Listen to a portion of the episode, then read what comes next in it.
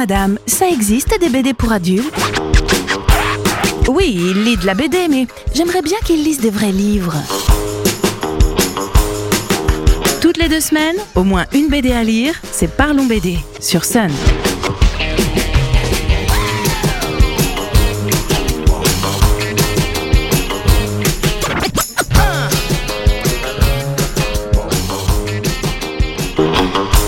Salut les BD-philes Aujourd'hui, place à une vieille collection qui n'a rien perdu de sa grandeur et qui nous offre encore de vrais beaux titres. Air libre aux éditions Dupuis.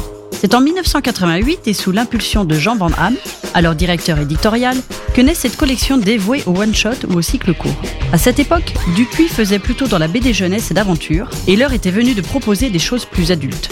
La seule contrainte donnée aux auteurs était le nombre de pages, 80 maximum, pour que le prix de vente reste attractif. Le choix avait été fait de mettre en avant sur la maquette, non pas le titre de l'album, mais le nom des auteurs en gros. Résultat, une couve classe, originale et des histoires au thème profond et marquant. Une flopée de grands noms de la BD sortent des titres chez Air Libre, ce qui fera bien sûr le succès de la collection et attirera le public vers des auteurs moins connus à l'époque. Rien qu'à voir les premiers titres, on se dit qu'il y a eu là une vraie bonne idée éditoriale. Le crépuscule des elfes, de Et Dubois, Voyage en Italie, de Cosé, La guerre éternelle Thomas de Marvano et l'exceptionnel SOS Bonheur de Griffo et Van Damme. Par la suite, les éditions Lombard avec la collection signée et Dargo avec la collection Long Courrier ont bien essayé de rivaliser, mais Air Libre reste celle qui a définitivement changé le paysage de la bande dessinée dans les années 90-2000. Toujours active et fidèle à sa ligne éditoriale, Air Libre a pondu une flopée de très bons titres jusqu'à aujourd'hui, même si quelques albums sont un poil trop ancrés graphiquement dans leur décennie. Certains restant dans mes coups de cœur malgré les des années. En 2012, par exemple, L'Axe sort L'Aigle sans orteil, un one-shot qui, même s'il traite du vélo, est avant tout une superbe histoire humaine. Nous sommes au début du XXe siècle, un jeune conscrit, Amédée, aide à transporter le matériel qui servira à construire un observatoire sur le pic du Midi. Lors d'une de ses expéditions, il rencontre un passionné de vélo, et notamment du Tour de France, jeune compétition en 1907. Il va lui donner le virus et Amédée, malgré un grave accident, fera de cet événement sportif une obsession auquel il voudra participer. Le dessin et les couleurs de l'axe, d'une grande douceur, apportent la poésie et l'ambiance tranquille à cette aventure humaine émouvante. J'aime pas le vélo, mais là, il faut dire qu'on ne peut qu'adhérer. En 2016, Thomas Campi et Vincent Zabu sortent Macaroni, dans lequel nous découvrons Roméo, qui, à la suite de brouilles entre ses parents, doit passer quelque temps chez son grand-père en Belgique. Le vieux est taciturne et Roméo n'en a pas une super image. C'est donc à reculons qu'il se rend chez lui. Et puis, petit à petit, les deux générations vont apprendre à s'apprivoiser et à se connaître. Roméo va découvrir l'histoire de ce grand-père italien immigré au pays de Tintin qui a trimé à la mine et qui a été surnommé Macaroni par les travailleurs belges qui commencent à souffrir d'Alzheimer. Le cochon dans le jardin appelé Mussolini montre la rancœur face au pays d'origine et explique bien des choses. S'il n'a jamais su parler avec son fils, le vieux va s'ouvrir à son petit-fils et dénouer ainsi des non-dits. Graphiquement, les auteurs ont pris le parti d'un album plein de chaleur qui rappelle plus l'Italie que la Belgique, mais qui correspond à ce que les personnages cachent au fond d'eux. Une belle BD sur la relation père-fils sur plusieurs générations.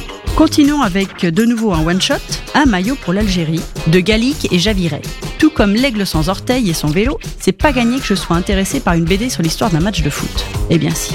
Dans ce one-shot, les auteurs reviennent sur un match historique qui a eu lieu à la Coupe du Monde en 1958 en Suède.